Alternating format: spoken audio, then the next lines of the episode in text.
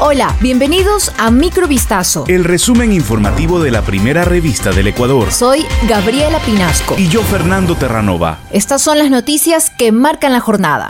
La Policía de Ecuador informó este viernes que la Interpol, Policía Internacional, activó la notificación roja para capturar a Germán Cáceres, presunto autor del femicidio de María Belén Bernal. Con esta orden de búsqueda, el organismo internacional buscará en 195 países al exteniente de la policía, quien está prófugo de la justicia ecuatoriana desde hace más de 15 días.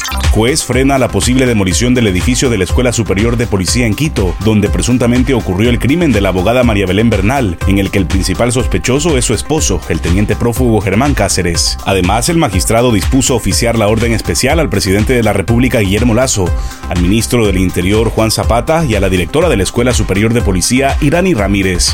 Cinco factores explican las razones por las cuales en el curso de los últimos 10 años el país se volvió un paraíso de mafias, albanesas, italianas, rusas, chinas.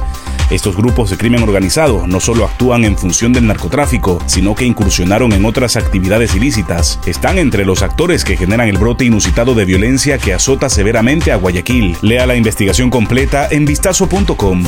La madrugada de este viernes 30 de septiembre llegó a Quito Pedro Saona, extraditado de la República Dominicana. Se trata de uno de los procesados por delincuencia organizada en el caso Las Torres y por cohecho en el caso China Camp. A su arribo, agentes de la Policía Nacional lo llevaron a cumplir con el examen médico legal y el registro para su posterior traslado a la cárcel de El Inca en la capital, debido a la orden de prisión preventiva que tiene en su contra. Un bombardeo contra un convoy de vehículos civiles causó al menos 25 muertos y 62 heridos, entre ellos varios niños, este viernes en Ucrania, horas antes de que Rusia formalice la anexión de cuatro regiones ucranianas. La Unión Europea condenó el atroz ataque de Rusia contra la columna de automóviles en la región ucraniana de Zaporilla, en el sur del país. El ataque ocurrió en una zona limítrofe entre la zona bajo control ucraniano y la región de Zaporilla, que Rusia se propone anexar formalmente a su territorio.